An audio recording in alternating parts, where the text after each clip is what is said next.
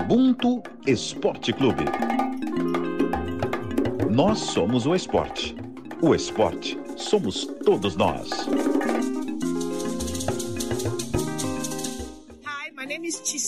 Eu sou Chizom Bonu, a primeira mulher apresentadora esportiva da Nigéria. Para mim, Ubuntu significa comunidade. Eu sou porque outros são. Se todo mundo está bem, eu estou bem. Isso é comunidade e colaboração. É Ubuntu. Fala pessoal, essa definição de Ubuntu foi da X1, ela que foi a primeira apresentadora âncora de um jornal esportivo da Nigéria.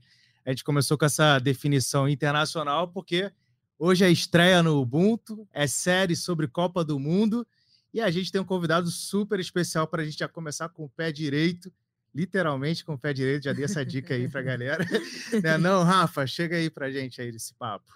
É, cara, essa série da Copa aí promete grandes histórias, né? Às vezes um pouco além do que a gente já está acostumado a ouvir. Então, essa roda aqui é uma roda para deixar esses nossos é, medalhões, né? Essa, essa nossa esperança para o Hexa bem confortável. Então, vamos bater um papo aí com uma peça muito importante aí no sistema defensivo da seleção brasileira.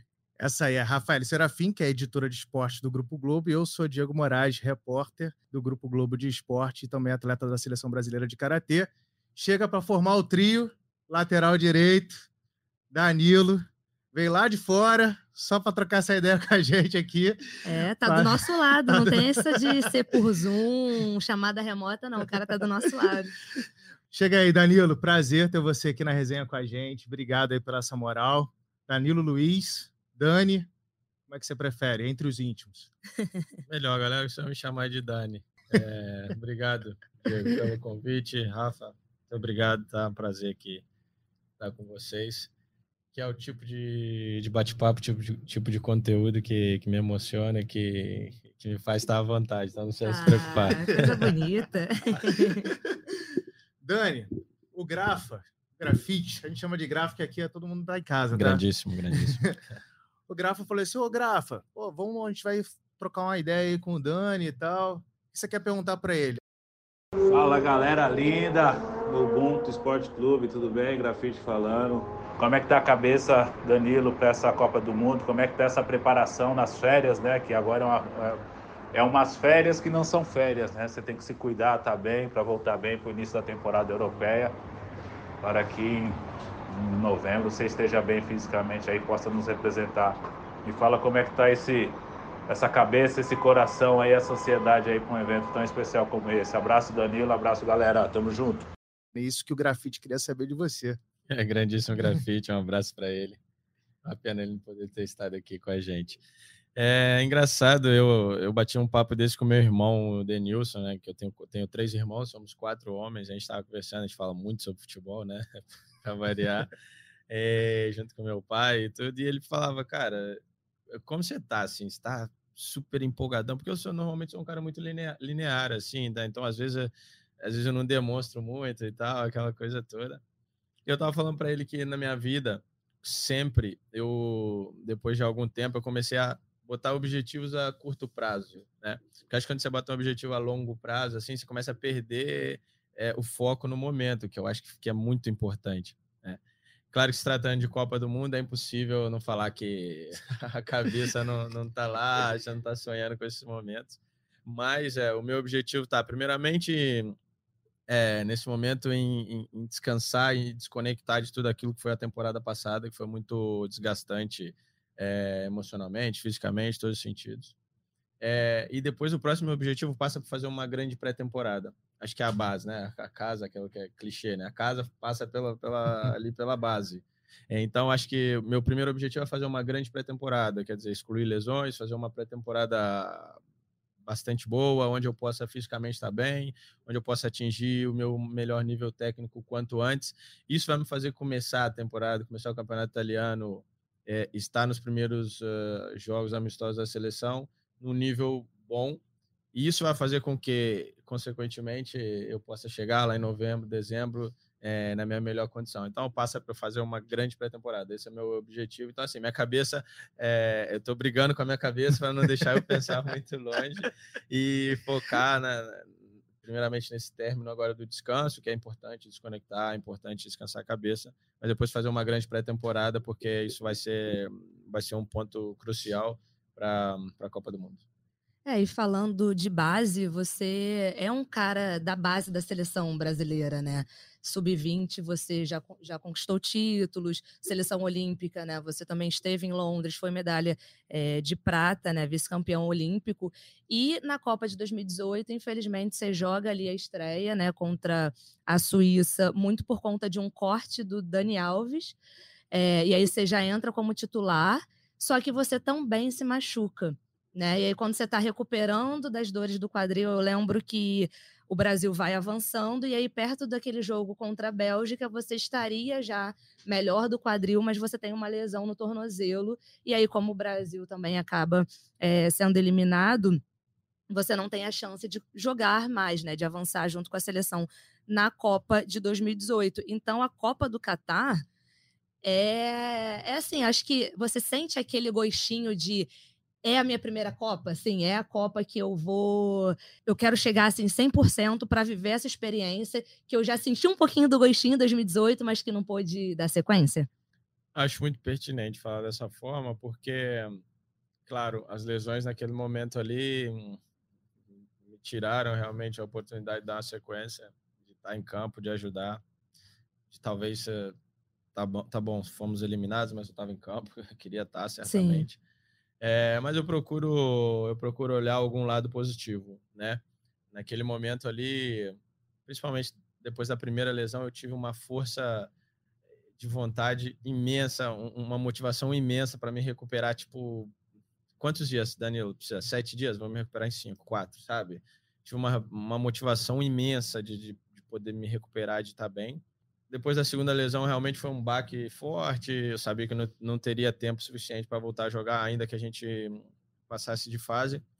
Isso me fez refletir muito depois, no sentido de que, cara, às vezes a gente normaliza algumas situações uh, que não são para ser normalizadas. É Copa do Mundo.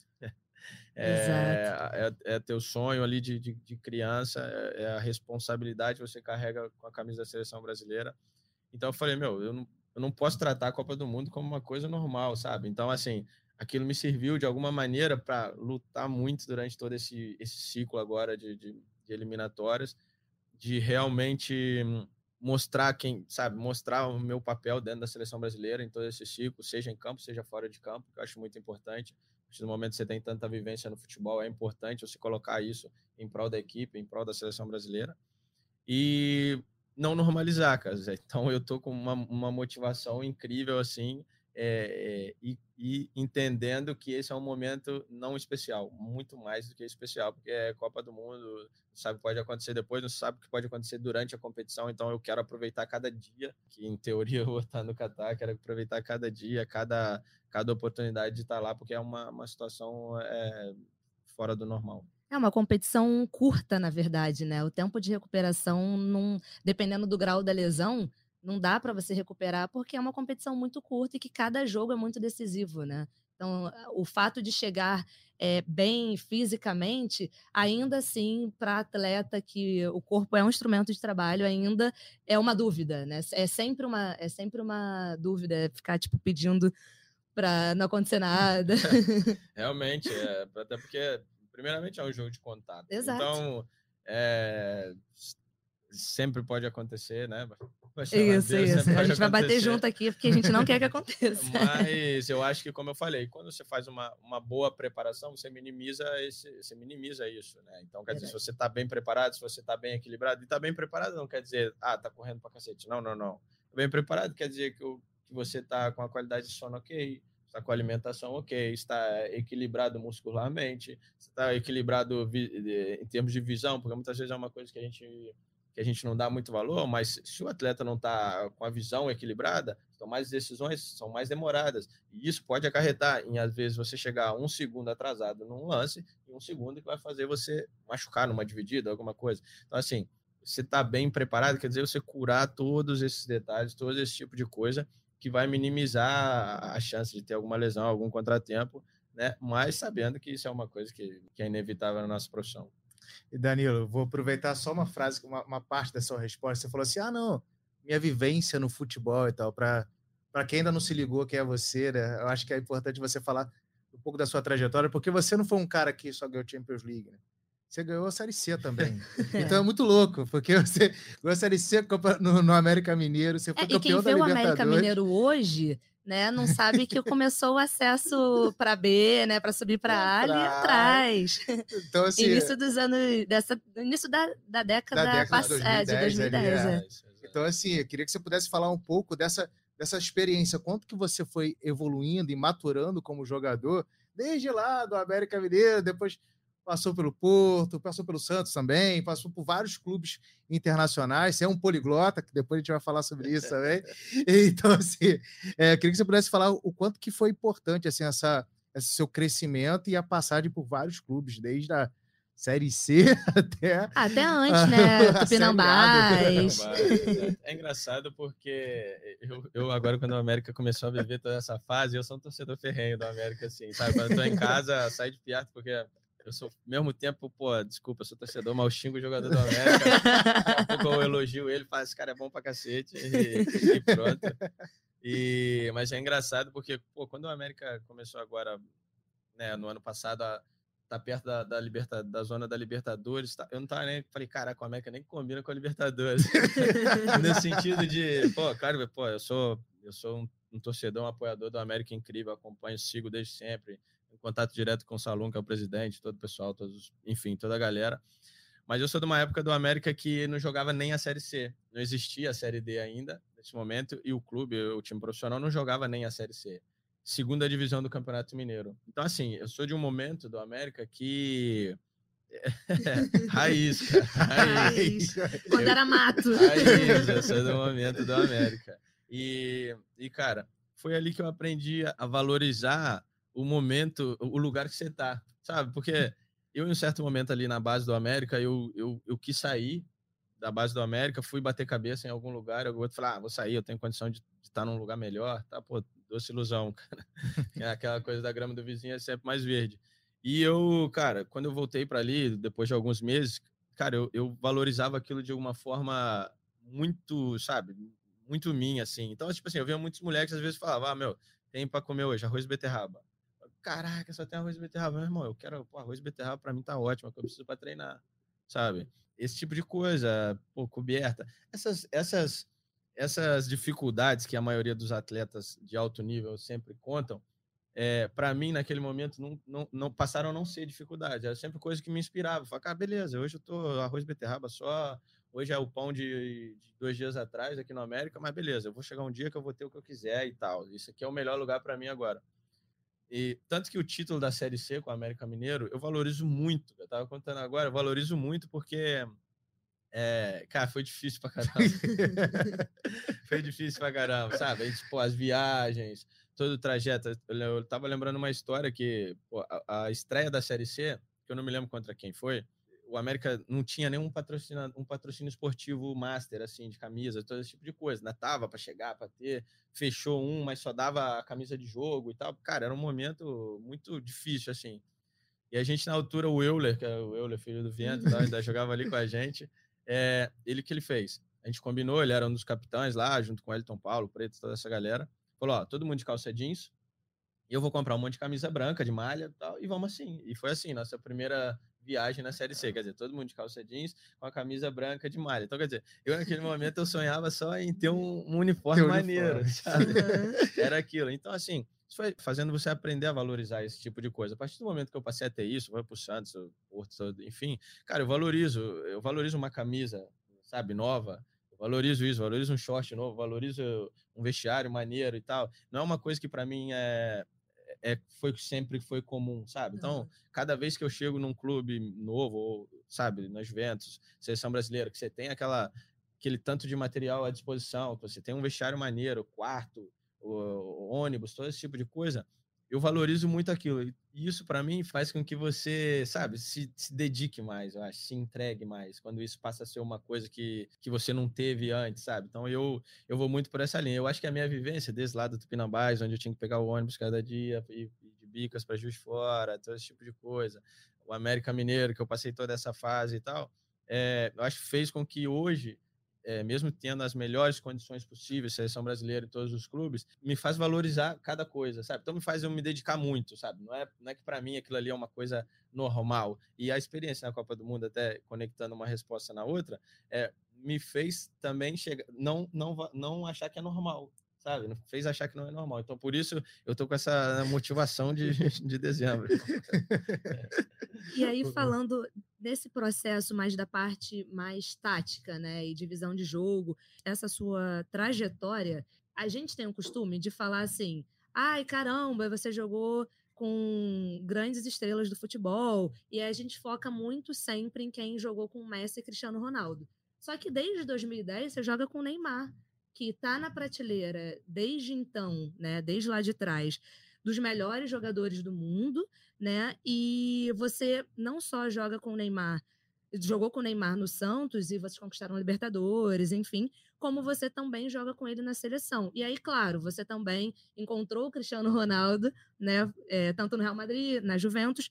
Só que, além dos jogadores, eu também queria falar um pouco dos treinadores porque só no Real Madrid, na fase que você estava, passaram muitos treinadores, né? Foi uma fase muito difícil ali do Real, entre 2016, mais ou menos até 2019. Teve muita troca de, de treinador.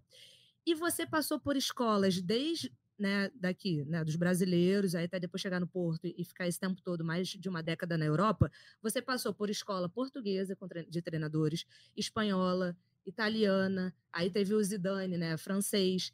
E, e assim, como que foi para você, é, como que é a sua maturidade tática é, passando pela mão de tantas escolas diferentes, assim, é, eu acredito que para você que é um cara que gosta muito do jogo, né, e que entende é, muito a função e por que que você precisa executar essa função? E não só Danilo, você precisa correr e ficar no corredor. Ah, mas por que, que eu preciso ficar no corredor? E se isso der errado? Daí você gosta de entender o jogo, porque eu já tinha visto você falar sobre isso antes. Então eu queria que você contasse para gente é, como foi importante para você passar por treinadores brasileiros, por treinadores espanhóis, portugueses, italianos, é, francês, e como que é, você se vê hoje, né? Nessa maturidade técnica. Isso é um papo que eu gosto, é um papo que eu gosto bastante. É a escola inglesa também. Né? É a escola inglesa, é verdade. É um papo que eu gosto bastante. Estava falando até há pouco tempo com, com o Rodrigo, meu amigo ali, ele é treinador de futsal, né, das universidades lá em Juiz de Fora, e eu tava fui dar uma dica para ele perguntar, pô, essa tática aqui, você já tentou fazer isso e tal, mas com, com uma cabeça um pouco de campo, assim, é um pouco diferente os espaços, os tempos, enfim. É, primeiro você falou dos jogadores, eu fui privilegiado nessa, nessa parte de lidar com, com, grandíssimos jogadores. E grandíssimos jogadores quer dizer não só tecnicamente, grandíssimos jogadores é, em termos de liderança, em termos de, de motivação mesmo, em, ter, em, termos de influenciar de forma positiva o companheiro, a equipe, os funcionários, todo esse tipo de coisa. Aprendi muito com todos eles. É, Neymar é, é, um personagem à parte, assim, porque a gente sempre teve uma amizade muito maneira desde o Santos, mais ou menos a mesma idade, todo esse tipo de coisa. E eu sempre falei que ele é o único cara que eu via fazer coisas que eu não vi mais ninguém fazer. O único cara que eu via que acabava o treinamento e ele continuava jogando bola. Não é que ele estava treinando, ele continuava jogando bola. Ele gosta de jogar né? bola. Tá ele gosta de jogar bola. Eu falo, meu irmão, vou descansar. Até hoje ele é assim. Às vezes, seleção brasileira, acaba um treino, é, pô, eu, eu, pô, trintão, né? Se ela que a gente era do sub-20, agora a gente é do sub-30. E, pô, eu vou descansar, vou repousar, vou cuidar das coisas. Pô, ele vai chutar bola, vai brincar de bobinho, vai bola no alto com os moleques, com o Paquetá, com o Vinícius uhum. Júnior. Fala, meu irmão, tu já tem idade mais, né? deixa os moleques. Então, assim, ele é um personagem à parte, assim, nesse, nesse quesito, porque ele gosta de jogar bola. Então, assim, eu já vi ele fazer coisas de moleque de rua, na, sabe, de jogo de rua uhum. na, na, dentro do campo. Vejo ele fazer nos treinos até hoje. Então, isso para mim é maneiro ver, assim, é, é, brilha os olhos. para mim, ver um cara que alcançou o que ele alcançou, que, que é do tamanho que é, seguir com essa, com essa coisa de criança, de querer continuar jogando bola só, simplesmente. E falando em termos de treinadores, então, é, cara, eu fui muito, muito privilegiado. Parece que estava escrito assim: tu vai passar por esse, por esse, por esse, por esse. E quando chegar certa idade, você vai eh, depender de você, você vai entender bastante do, do jogo de futebol, né? Daquilo que acontece que o pessoal não vê, né? Então, é, eu tenho muita, eu tenho muito isso. Eu acho que se eu chegasse nessa idade agora, com 30 anos, e não entendesse de futebol, seria culpa minha. É, seria culpa da, sabe, porque eu não tinha vivido isso intensamente. É, e eu vivi, cara. Então, assim, para mim foi muito importante cada, cada treinador, desde aqui do Brasil, acho, o Murici, Dorival, enfim, cada um que passou, Mauro Fernandes, Givanildo Oliveira, essa galera uhum. toda. Mas é, depois que eu comecei a passar esse momento, principalmente com o Pep Guardiola, é, me fez entender o futebol de uma outra maneira, assim, uma maneira que eu nunca tinha visto, nunca tinha pensado, sabe? Te faz entender que o campo é muito grande, existem muitos espaços, às vezes a gente fica limitado, assim, nos espaços do campo, ele faz entender muito isso, e realmente me abriu minha cabeça, assim, para esse universo, né, para essa parte tática, foi o Pep Guardiola, assim, é incrível como ele vê o jogo, como ele estuda, e muito mais que isso, incrível a forma como ele faz a equipe entender, porque é muito fácil às vezes você entender, você saber, mas é difícil você passar com convicção para que as pessoas executem e vejam, olha, não, dá, dá mesmo certo, é assim que faz, acredite naquilo. O Pep Guardiola existia já jogos que eu estava lá, às vezes ele estava um pouquinho chateado com a gente por alguma coisa, ele falava, ó, hoje vai jogar esses 11 aqui e vocês sabem o que, é que vocês têm que fazer. Não dava palestra antes do jogo, palestra tática, nada disso. Então a gente já entendia que se a equipe adversária pressionava com dois, a gente fazia construção a três. Se a equipe pressionava com um, a gente mantinha os laterais abertos. Quando a bola passava da linha, os laterais vinham dentro para dar suporte, fazer posse de bola, enfim. Todas, todas as coisas que muita gente acha que é bobeira, mas não é. Que você precisa entender, saber o posicionamento, saber onde onde está a bola, onde está o adversário, qual que é o tempo que você tem, enfim.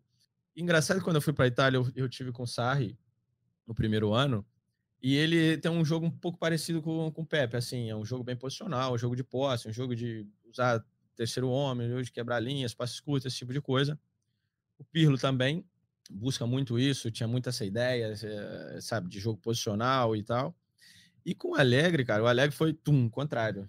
Assim, o Alegre veio, o Alegre é um outro tipo de jogo, um jogo, uhum. muito, um jogo mais direto, um jogo de passes mais largos, sabe? Um jogo mais de defender em bloco baixo, esse tipo de coisa. E não é um jogo que, em teoria, eu, eu tava cômodo, sabe? Não é um jogo que eu tava cômodo. Mas eu falei, cara, não, não, não, não, não, você é doido. O Alegre tá, Juventus, não sei quantos anos tá aqui, finais de Champions, todo, o cara ganhou nove, tantos escudos. Eu falei, não, tá maluco, eu preciso aprender esse cara também.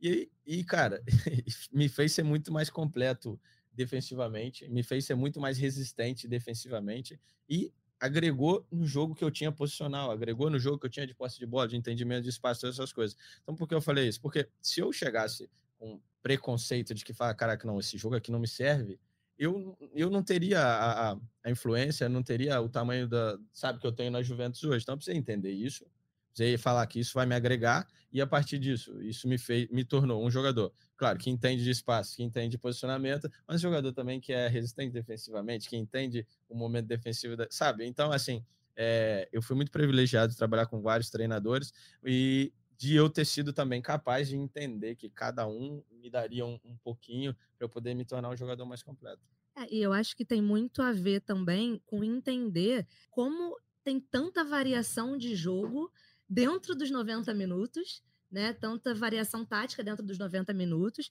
e, e que isso também para a seleção é muito importante, né? Porque quando a gente está assistindo o jogo da seleção, dependendo de quem está é, na lateral esquerda, a sua função também vai variar. Né? Então, normalmente você é um cara que, né, você é um, o lateral esquerdo, é. se é um Lodge, por exemplo, ele vai dar amplitude e você vai ser o cara construtor para sair por dentro com os, com os zagueiros e começando o jogo dali e avançando conforme as linhas vão subindo também, né? Mas assim, se é um outro ciclo que vem um treinador que não é também mais o Tite, que te deixa à vontade dessa forma e que exige outra coisa de você, você também traz uma bagagem, né? Então acho que hoje eu vejo muito que cada vez mais os jogadores que são versáteis mesmo, que eles não ficam é, muito concentrados, que a sua função é defensiva, então eu vou ser esse cara defensivo, a sua função é ofensiva, vou ser essa pessoa ofensiva. Se você te abre um pouco a cabeça,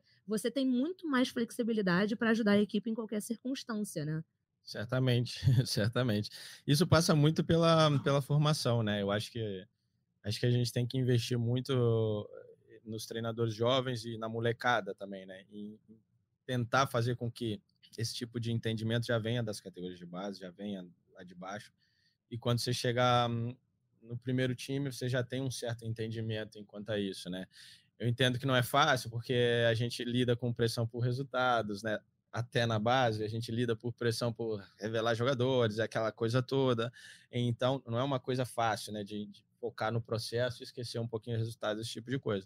Mas, é, certamente, se eu tivesse tido esse tipo de formação, eu já teria né, a capacidade de desempenhar esse papel muito mais cedo, assim, né? É, mas eu vejo isso mudando, assim, até mesmo dentro da seleção brasileira é, os jogadores têm sido muito muito abertos a essa, essa verdadeira desconstrução, né? De entender que ah, o cara é só zagueiro, ele só tem que defender e pronto, acabou. Passar a bola para o meio campista. Não, não, sabe? Entender isso. Então a gente tá muito mais fluido isso de que, de que não tem muito a ver com a posição, tem a ver com o lugar que você está no campo, tem a ver com o momento do jogo, de onde vem a pressão, de onde não vem esse entendimento global, assim. Eu me divirto muito com isso, sinceramente, eu me divirto muito.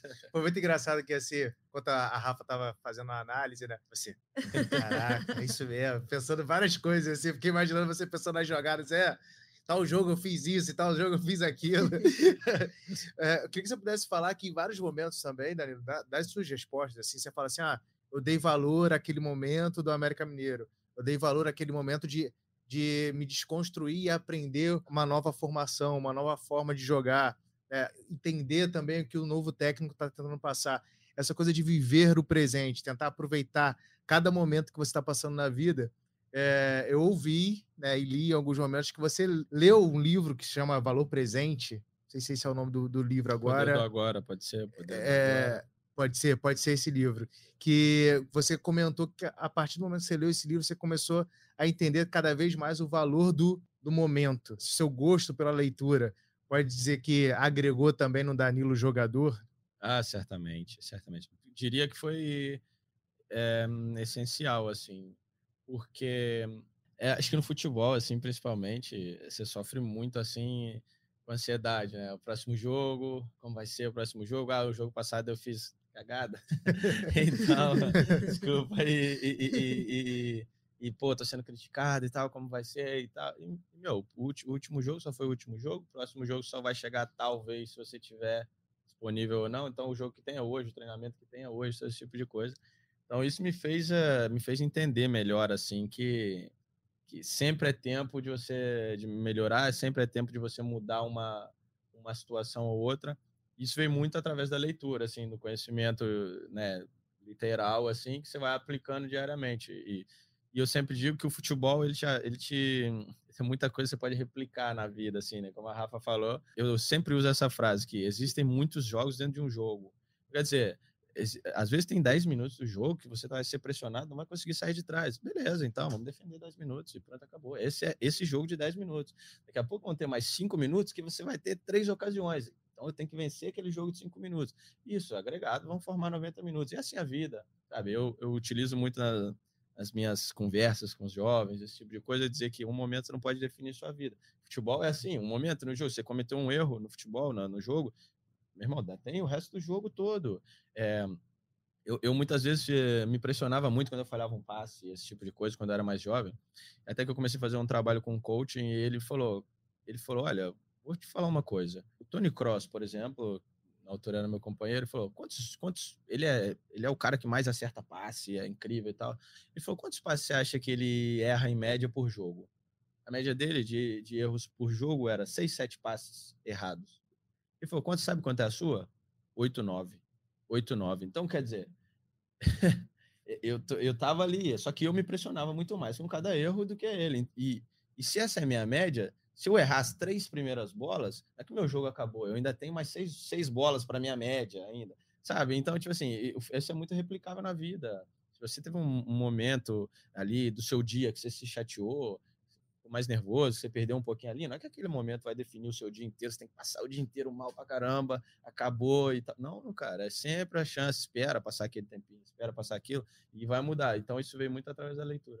É, isso tem muito a ver também com a questão de saúde mental que nós, é, enquanto pessoas pretas, a gente não teve acesso por muito tempo e muitos atletas negros ainda acham que aquela questão de que falavam, ah, isso é frescura, a gente não tem tempo para cuidar de saúde mental, é, ainda existe e é vigente e não é. Né? Cada vez mais a gente vê atletas de ponta, né?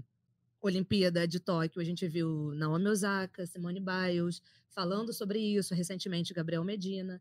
E você tem essa preocupação, né? você faz meditação, você faz yoga, e você costuma falar nas suas entrevistas que esse trabalho de respiração, esse trabalho mental, ele é extremamente importante para o físico, para o técnico, né? Para todo o conjunto, para você conseguir executar boas coisas. Eu me, eu me senti sempre, eu pratico esporte a vida inteira, jogava bola, jogo futebol, e sempre que eu erro alguma coisa, e mais quando eu era mais jovem também, quando eu errava, eu não conseguia muitas vezes voltar para o jogo, porque era eu errei, eu errei, eu errei, e essa cobrança é, vem muito, muito, muito, muito forte na gente, porque também é um outro fator que as pessoas não comentam, é, que como esse racismo estrutural atravessa a gente de todas as formas. Porque eu, eu sempre soube que eu não tinha muita oportunidade. Então, que eu tinha que aproveitar a oportunidade que aparecesse. E quando essa oportunidade aparecesse, eu não podia errar. E aí, isso meio que vai para todas as áreas da sua vida. Então, assim, eu não é, tenho competição há muitos anos. Hoje em dia eu pratico esporte por hobby. Então eu não tenho uma competição, mas num jogo, num treino, isso já mexia muito comigo, sabe? E aí eu fico sempre pensando. É, tô construindo uma carreira para comentar e eu fico sempre pensando que a gente precisa deixar a mão mais leve quando a gente está falando de atletas, quando a gente está falando de pessoas, quando a gente está falando é, de profissões, assim, né? E eu acho que isso ainda é um caminho que a gente precisa evoluir, né? Porque se você, se a pessoa falhou e isso já deu o título para outra equipe, a cabeça dela já está muito ruim. Não precisa que outras pessoas ou que a imprensa como um todo massacrem também e ajudem a inflamar esse sentimento, sabe? Eu queria que você falasse como você enxerga isso e o que, que você gostaria que melhorasse, que evoluísse. Não, bacana. Eu, eu comentava agora, eu tenho um, um, projeto junto com o Pedro Pirim, que é o Voz Futura, é um projeto bem orgânico, assim, que a gente está começando agora. Então, a gente dá voz a alguns projetos maneiros que a gente acha legal, conversa com pessoas que não estão na capa dos jornais, assim, mas tem uma, sempre tem uma história, sabe? Grandeza em potencial, né? Que a gente sempre diz, sempre tem uma história muito da hora. Faz uns bate-papos, assim, em termos de, de, conversa e tal. E, último, e agora, na semana passada, a gente fez uma conversa muito legal com a, com a Joana do LIV, que é o Laboratório de Inteligência de Vida, uma instituição é, no Brasil que oferece ensino socioemocional, educação socioemocional, é, para mais de 550 instituições no Brasil, a maioria delas privadas, infelizmente ainda. E a gente estava falando muito sobre isso, é um campo muito vasto que te, enfim, tem, tem papo para horas e horas. Eu estava falando para ela que eu queria ver é, se o investimento que se faz em campo, bola, chuteira, estrutura física, academia, viagem, todo esse tipo de coisa, um terço, não é metade, fala um terço, um bocadinho, fosse direcionado é, para a formação socioemocional dos atletas, mas desde a base, desde a partir do momento que ele entra no clube, 11 anos, 12 anos e tal já começar um trabalho assim. Eu queria entender se, se eu perguntei para ela, você acha que essa relação, se isso faria com que os clubes é, iriam revelar mais jogadores, sabe? Iriam perder menos talentos, sabe? Perder no sentido, porque muitas vezes o garoto chega ali, 17, 18, estourou, aquela coisa, dinheiro, fama, não sei o que, tudo coisa. Aí, lá em cima, um pico. O primeiro que ele, que ele vai para baixo, o pessoal pô, dá porrada nele, acabou. Ele não tem esse, ele não aguenta eu fiz essa pergunta para ela. Ela falou: com certeza, Danilo, eu acho que sim. Eu acho que a partir do momento que você é, treina eh, né, essa garotada, toda essa molecada para ser resiliente dessa maneira e tal, eu acho que formariam muito mais atletas, perderiam-se muito menos uh, talentos. Só que ela me fez uma outra visão. Ela falou assim: agora, Danilo, por quê? Essa pressão não está exagerada? Ela falou: essa pressão é justa? Sabe? Essa pressão é justa para esse cara. Ele tem mesmo que ser treinado para passar por uma pressão desse tamanho? Ou a gente tem também que educar a sociedade em volta, a estrutura em volta, para diminuir essa pressão? Diminuir no sentido, cobrar o justo que tem que ser cobrado, sabe? É, é, é, cobrar o, pelo que ele tem que ser cobrado e pronto, não, não ser exagerado. Então, assim, é, é, eu sou doido, assim, eu falo muito. O Dani Alves, por exemplo, é um cara que a gente debate muito, bate muito nessa tecla de, pô, de botar a psicologia dentro do esporte, dentro dos clubes, dentro das estruturas, com dinâmicas, com, com desconstrução de vários valores que a gente vem carregando que, que eu não considero ideal, assim, para a nossa comunidade do futebol e, consequentemente, da vida. Então a gente tem que educar a molecada, tem que focar nisso. Agora a gente tem que focar também na estrutura em volta, porque não adianta nada o moleque ser assim, mas o diretor, o dirigente, o, o treinador e tal, ter uma outra mentalidade, vir com uma outra cabeça. Não, não vai adiantar. Você vai salvar um moleque, vai salvar dois, vai matar três, quatro, sabe? Então, o investimento nessa parte socioemocional dentro do futebol tem que ser na comunidade do futebol também. Os atletas, na, na, direção, em todos aqueles que fazem parte do clube, na imprensa, em todos aqueles que estão em volta, e acho que assim a gente vai fazer um ambiente do futebol muito mais saudável e que no fim é benéfico, a gente vai revelar muito mais jogadores, entendeu? A gente vai é, extrair o melhor de cada jogador e, e, e dentro do futebol brasileiro, porque certamente a gente tem muito jogador que, por causa disso, não consegue expressar o seu melhor futebol, ainda que jogue na Série A, ainda que jogue Libertadores ou o que quer que seja, não expressa o seu melhor porque não se sente livre para isso. Então, acho que a gente tem que investir na base, na molecada, é ali, o foco é ali, tem que ser, não tem jeito. Agora a gente também tem que passar por uma mudança na sociedade inteira, assim, do futebol. Eu, o Live faz um trabalho com os alunos. E eles, eles falam para mim, Danilo, não adianta nada, eu vou fazer um trabalho com o um aluno, falar com ele que é maneiro, é, expressar suas emoções, que, pô, se você tiver vontade de chorar, você vai chorar e tal. Ele vai chorar na frente do professor, o professor vai, para com isso, moleque, vai chorar aqui e tal. Então, tem que ter uma educação em toda a estrutura, em toda a sociedade, como eles falam, lá da escola, da sociedade do futebol. Danilo, vou aproveitar esse papo aí, que você falou em algum momento que é importante também dar oportunidades para novas cabeças, como técnicos e dirigentes. É, que eu acho que isso iria facilitar exatamente essa mudança na parte estrutural ali do futebol, né? Porque os professores e os dirigentes que são mais velhos, já é mais difícil de você conseguir desconstruir essas mentes. Você pensa um futuro é, agir como um dirigente, como um gestor no futebol. Um futuro, porque aqui só tem gente jovem, é. tá? Tá aí no aqui a gente tá 31 na casa anos. dos 30. Não, todo mundo com 31, na, na casa 32, dos 50, 33. na casa dos 50 ali. Você pensa em, em, em ser parte dessa estrutura que, que consegue comunicar e fazer essa, essa mudança dentro do, do futebol? Falando hoje, assim, eu acho que se eu tiver no, se eu tiver no futebol, a minha função né, minha função, assim, ah, o que, que o Danilo é? Função, eu tenho que ser, eu quero ser treinador. Estar no campo, assim, para me expressar da melhor maneira, estar no campo, se mover peça, preciso enxergar sistema, preciso desse tipo de coisa, entendeu? Preciso fazer uma mudança estratégica, preciso ver qual a característica de jogador para um jogo, para outro. Isso é uma coisa que eu gosto, que me emociona. Agora, eu acho que todo mundo pode ser influenciador sabe? É, com certeza. Todo mundo pode ser influenciador. Não é porque eu tenho o, o, o meu nome é treinador que eu não posso ser influenciador para as coisas novas. Não, treinador é um gestor de carreira também. Nesse sentido, sabe? Então eu acho que é, a, gente, a, gente, volta a falar lá do, do sistema da, da, do, do, time, que o lateral tem que. Não, não, não, não, cara. Você é treinador, você é. é vice-treinador, você é preparador físico, você é supervisor, você é massagista, você é utiliza, roupeiro e tal, mas você é um influenciador entendeu? Então, assim, a gente, tem, a gente não precisa ficar preso a, esse, a essa função e ser um influenciador. Certamente, se eu continuar no mundo do futebol, é, eu vou ser um, eu vou querer ser um influenciador, me juntar com pessoas, fazer mesas redondas, fazer bate-papo. Acho, pô, eu acho que como a gente não faz no futebol brasileiro mesas redondas assim com, pô, com jogador da Série A, com jogador da Europa, com, com, com um entrevistador tal, com um jornalista tal, com um treinador acho que a gente precisa fazer isso, precisa dessa troca, sabe? A gente é, tem muito verdade absoluta, sabe? Verdade. Quando é verdade absoluta, eu particularmente não acho que funciona, sabe? A sua verdade é a sua, a minha, a minha, a sua é a sua. E a gente pode trocar, sabe? Debater, pra, não, não debater para ganhar um debate, mas debater para a gente aprender, para a gente evoluir. Eu acho que esse é o caminho, assim. Então, mais do que falar é, essa posição, essa função é a gente assumir essa responsabilidade de influenciador de coisa boa. É, eu acho que o caminho é esse, assim, né? Você me parece ser um cara muito inquieto. Por onde você passou, você buscou aprender a língua, e aí hoje você é fluente em italiano, né? Vi, vi recentemente, quando você estava prestes a fazer os 100 jogos, eles fizeram um quiz com você, né, na Juventus, foi é. bem divertido, e você é muito fluente em italiano, ainda bem que eu botei legenda, porque eu não entendi, nem entendi uma palavra. Espanhol também, né? É, que mais você fala? Inglês também. Inglês também fluente. E meus, e... meus amigos falam que eu falo português de Portugal também. é, não, de vez em quando, de vez em quando você manda uma palavrinha aí, só que você, você mesmo volta.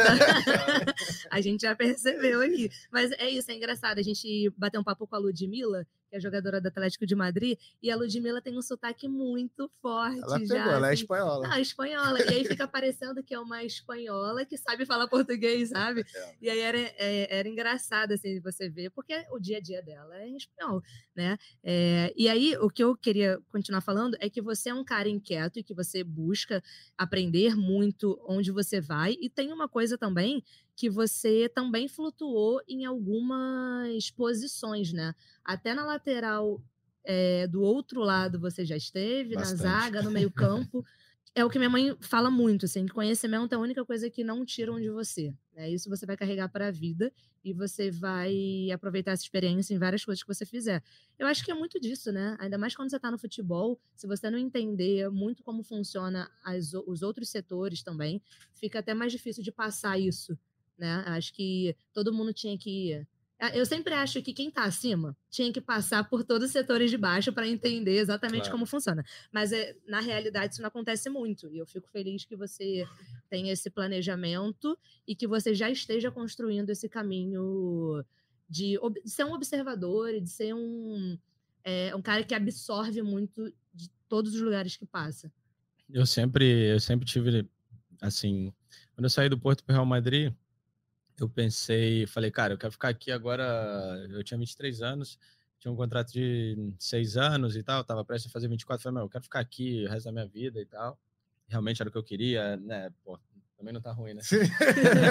essa, Pô, tá ruim. Acho que eu ia querer também uma coisa dessa. É, e, e, e, de repente as coisas não, não funcionam como você como você imaginou, assim. E de repente eu vou para o Manchester City, tenho lá dois anos, assim, maravilhosos. Mas, cara, eu já falei, meu irmão, não tá, tá. De repente, vou pro. Vou pra Juventus. Minha esposa falou, vamos mudar de novo. falei, vamos, vamos, vamos juntar as coisas, vamos embora. E, e, assim, engraçado porque eu, eu falo, eu sempre queria passar muitos anos num clube assim e tal. Mas América Mineiro aí. América, enfim. É. Essa... Mas eu sou inquieto, eu não consigo. Não, a partir do momento que eu percebia que eu não. Sabe, tem um momento que você sente, você fala, cara, não, não tô mais. Seria assim. uma zona de conforto? Como se você estivesse Também, é, entrando é, exato, no... exato. E aí você quer mudar. Eu falo, meu, não tô mais. Ou, ou, ou o que eu quero adquirir, o que eu quero alcançar, aqui desse, dessa forma não tá rolando, sabe? Então, é preciso ter coragem, eu diria, para fazer esse tipo de coisa, principalmente quando se trata de mudança de país, de cultura, é, de, de, de, clubes tão grandes do que a gente está falando. Mas eu queria, onde eu queria chegar era que, depois de certo tempo, depois que eu cheguei na Juventus, hoje já há três anos, já iniciando a quarta temporada. Agora sim, eu espero ficar lá até parar de jogar. É, é, eu não trocaria a trajetória que eu tive, os anos que eu passei em cada país, em cada clube, eu não trocaria por ter estado muitos anos em, em um clube, qualquer um que fosse.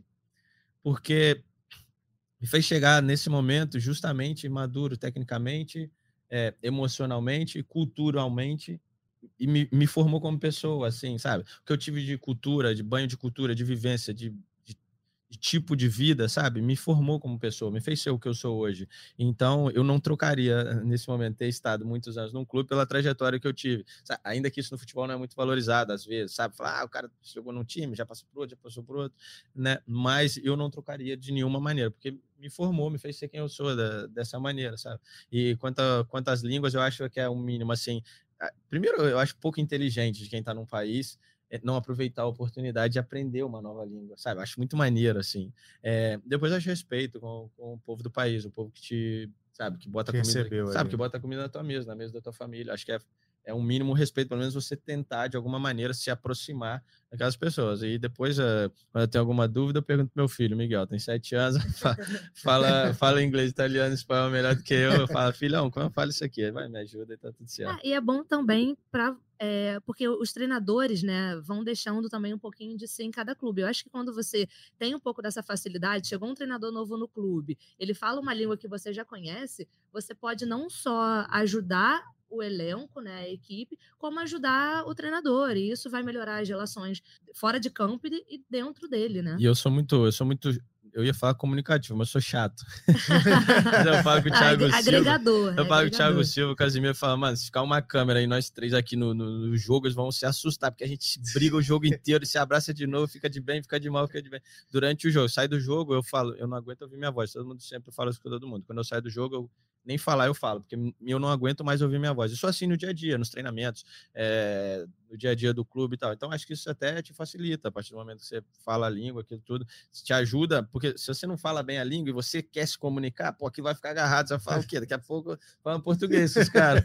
Uhum. Então, isso até é uma, é uma coisa, assim, que me potencializa dessa forma, porque eu sou muito comunicativo, assim, eu gosto de falar o tempo inteiro, expor minhas ideias, se tiver que dar bronca, eu dou bronca, se tiver que tomar bronca, eu vou tomar bronca, é assim que segue, entendeu? Então isso me ajuda bastante. E como é que é o, o Dani Pai?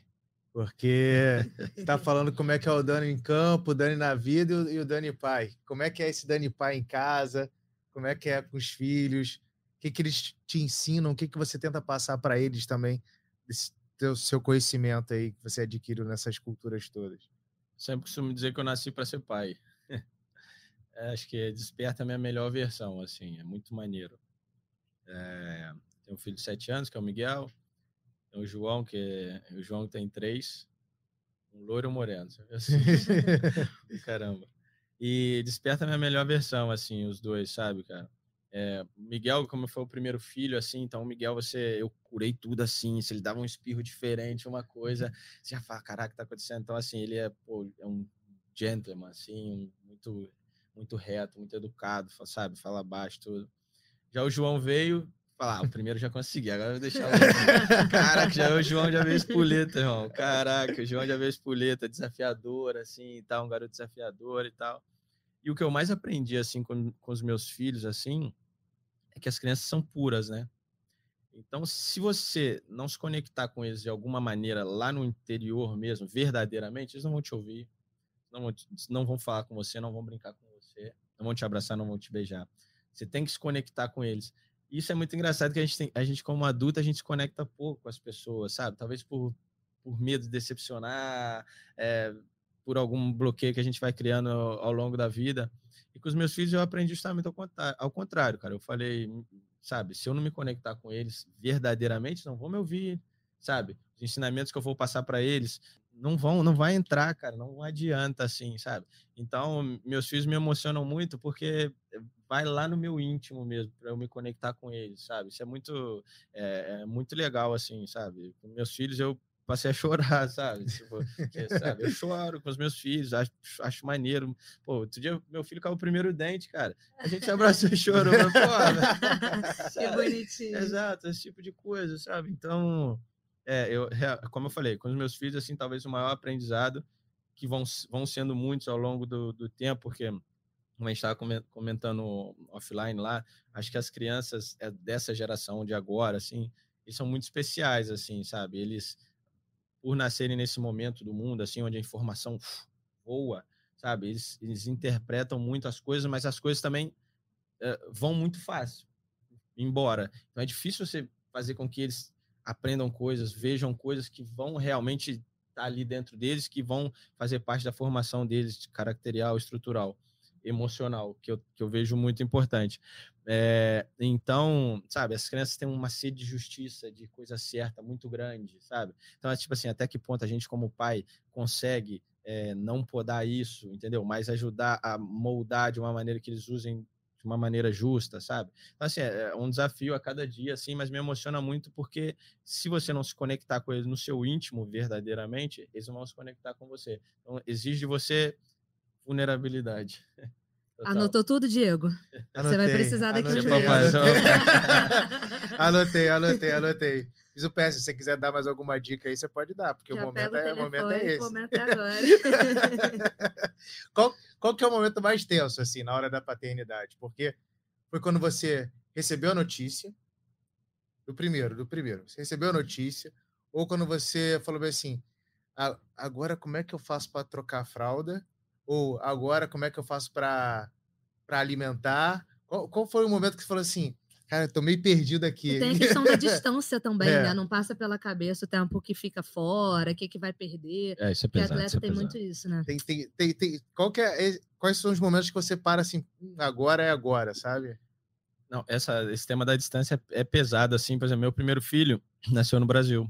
Nossa. Porque ele ia nascer em, em maio, então é momento de férias. Ah, então, a, a minha esposa veio antes, né, para ter ele no Brasil, eu ia estar de férias, ia ter Copa América naquele ano, 2015 e tudo. Então, quer dizer, Uhum. era muito mais fácil ela estar aqui com a, a estrutura toda em volta do que lá em Portugal, levar todo mundo para Portugal e todo esse tipo de coisa. Só que quando ela veio, o moleque falou: não, quero nascer agora, nasceu em abril, um mês antes. Nossa.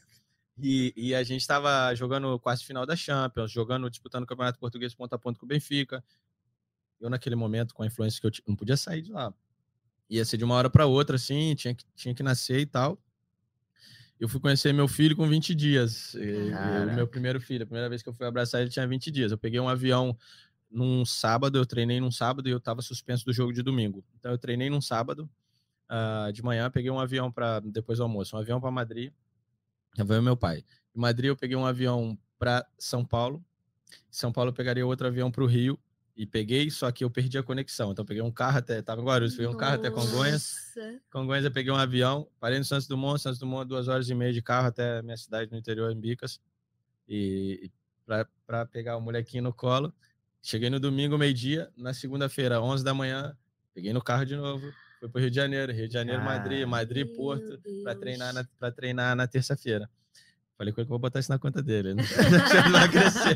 Vou botar na Não, conta já dele. tem sete anos Tem já. sete e você não anos. esqueceu nenhum Não, detalhe. Não, não, não, não, não. Eu vou botar na tua conta, vai ficar tranquilo. E o moleque joga bola? Não joga, não. Não joga, não, joga, não. Ah, Não tem joga. também. É, Ah, é Ah, não bacana. precisa jogar bacana. bola. Não, não, não precisa, também. porque é uma pergunta que a gente faz naturalmente, porque tá ali, né? Só que, cara, muitas crianças, filhos de jogador, não querem isso pra vida deles, né? Não, meu filho, não- o Miguel não joga. O Miguel é incrível em matemática, é incrível em fazer projetos, maquete, combinações, leitura, línguas, todo esse tipo de coisa. É, cozinha, às vezes, gosta de cozinha, gosta de entender coisas de chefe, todo esse tipo de coisa. Mas o futebol não é uma coisa que, para ele se divertir, assim, joga basquete, faz um esportezinho, mas não é uma coisa que ele gosta hum, Pra jogar, assim, ele gosta de Aham. assistir, vai tudo. O João tem três, já é canhotinho, assim, eu acho que ele vai, acho que ele vai gostar, vai gostar, gostar, hein? vai gostar mais, assim. Mas em termos de paternidade e dificuldade, a distância é uma coisa complicada, assim, porque, claro, muita viagem, muito, e toda hora eu pergunto, mas papai, de novo, você já vai e tal? Então é uma coisa que às vezes corta um pouquinho o coração da gente, assim. Mas é, eu, eu, li- eu vejo muito essa parte mental, assim, todo esse tipo de coisa, que eu, eu enxergo meu filho assim, eu começo a ver que ele já tá tendo os conflitos, assim, internos. E esse é um grande desafio, Ah. assim, falar, caraca, como que eu vou ajudar ele, assim, sabe? Tentar entender como que eu vou ajudar ele nos conflitos internos. Às vezes eu vejo que do nada aconteceu uma situação, ele já se chateou, foi pro quarto. Ah, caraca, preciso ajudar ele agora nesse momento, é a hora de eu ajudar ele, para entender que, tipo assim, aquele momento vai acontecer, vão acontecer momentos assim, mas vai passar. No outro dia ele teve um episódio no, no basquete da escola, que o professor, porque um ou outro aluno estava se, se, se comportando mal, chamou a atenção de todos, deu uma punição em todos. E ele achou isso uma tremenda injustiça. Pô, eu tava bem, eu tava me comportando bem, e eu fiquei sem treinar porque os outros e tal. E né, eu falei, caraca, agora eu preciso ajudar ele. Agora é o meu momento de, de, de, de dar uma palavra, de dar um ensino para sabe, para ajudar ele a resolver esse conflito. Então, assim, eu acho que a maior dificuldade enquanto pai é, é acertar no momento de ajudar teu filho a resolver esses, esses conflitos, porque depois vai fazer para ele ter uma vida é, adolescente e adulta, assim, bem mais confortável, eu diria assim, não fácil, porque cada um vai ter que se resolver por si só, mas ajudar ele a ter ferramentas resolver esse tipo de conflito, assim, talvez seja é, meu maior desafio, assim, entender isso. E assim como o de três anos, é uma espoleta, assim, ele já é muito mais agitado e tal, é, é desafiador, é, sabe? Então, entender qual, qual, é o meu momento de interferir e qual é o meu momento de deixar a vida fazer o trabalho, entendeu? Esse é o meu maior desafio. Oh, com uma aula dessa aí, especialmente para o Diego, né? e para os ouvintes aí, e para os ouvintes, ouvintes, ouvintes, é isso, assim, né? É ser pai, né? Na essência, como a gente gostaria que todos fossem, Todos né? fossem. Presentes e ligados na paternidade e parceiros, porque é assim que tem que ser. É, Diegão, para mim foi, Pra- cara. Eu só quero que essas É. crianças vejam o pai deles brilhando na Copa do Mundo no Catar. Para mim também, que é um orgulho, assim, é impressionante. A gente, na verdade, nunca tinha trocado mensagem, ideia, assim. Foi o Pedro Pirim que conectou a gente. E, assim, conversar com você, conhecer você é, é diferente, é muito diferente de quando você está na coletiva ouvindo o Danilo e o Danilo fala bem assim: ó, isso daí é papo para os 30 minutos aí de resposta. e a gente poder é, ouvir e aprender com você, assim. Eu acho que a ideia do, do podcast é exatamente essa: é de compartilhar as nossas histórias e poder aprender com as histórias dos outros também. Então, obrigado, parabéns aí por toda a sua carreira, pela pessoa que você é e por abrilhantar a gente aqui com, com a estreia da série Copa do Mundo no Ubuntu Esporte Clube. Valeu, Danilo. Obrigado. É, esse é só o primeiro episódio, hein? A gente espera trazer uma galera que vai estar no Catar representando muito bem a seleção e junto com a nossa torcida, né, para o Hexa vir com uma equipe tão maneira, tão dedicada. É o que a gente espera. Danilo, muito obrigada. Valeu mesmo. Obrigado, Rafa. Obrigado, Diego. É, Eu acho que a gente precisa... Chora não, eu acho que ele cara, chorou ali, ó. É isso, porque a gente, a gente, precisa de mais coisa desse tipo. A gente precisa de mais coisas desse tipo, sabe? A gente precisa conversar mais disso, assim. A gente precisa... É, eu acho que uma, um dos erros, equívocos, assim, de nós, atletas uh, de seleção, de, de, de, Europa, de série, sabe? Dos que são considerados os ícones, esse tipo de coisa. Um equívoco nosso é, às vezes, não se deixar ver tanto. Sabe? Às vezes a gente cobra uma, uma parcela da, da, da imprensa, né? De, disso, mas a nossa, a gente também tem que entender qual é o nosso papel. E a gente tem que se deixar ver, porque assim a gente consegue criar essa conexão com as pessoas e falar, cara, pô, o cara troca fralda. Pô, o cara acorda na madrugada também para cuidar do filho. Sabe, esse tipo de coisa, a gente tem que se deixar ver. Então, pô, Até cara... porque vocês são referência para alguém, vocês é são disso, exemplo para alguém. exato, né? alguém vai escutar. Então, assim, de, a gente vai se conectar muito melhor. Então, assim, obrigado por essa oportunidade, por, por você me dar a oportunidade de das pessoas me conhecerem um pouquinho mais uh, dessa maneira. E como a gente falou lá, eu falei, ó, se você me convencerem, eu vou te ajudar, vou te ajudar a fazer o meu campo com a galera. Tá, tá, tá, tá, tá, convencido. Obrigado. Tá foi um prazer. valeu, valeu, valeu, Danilão. Pode subir a musiquinha aí e vamos para a próxima.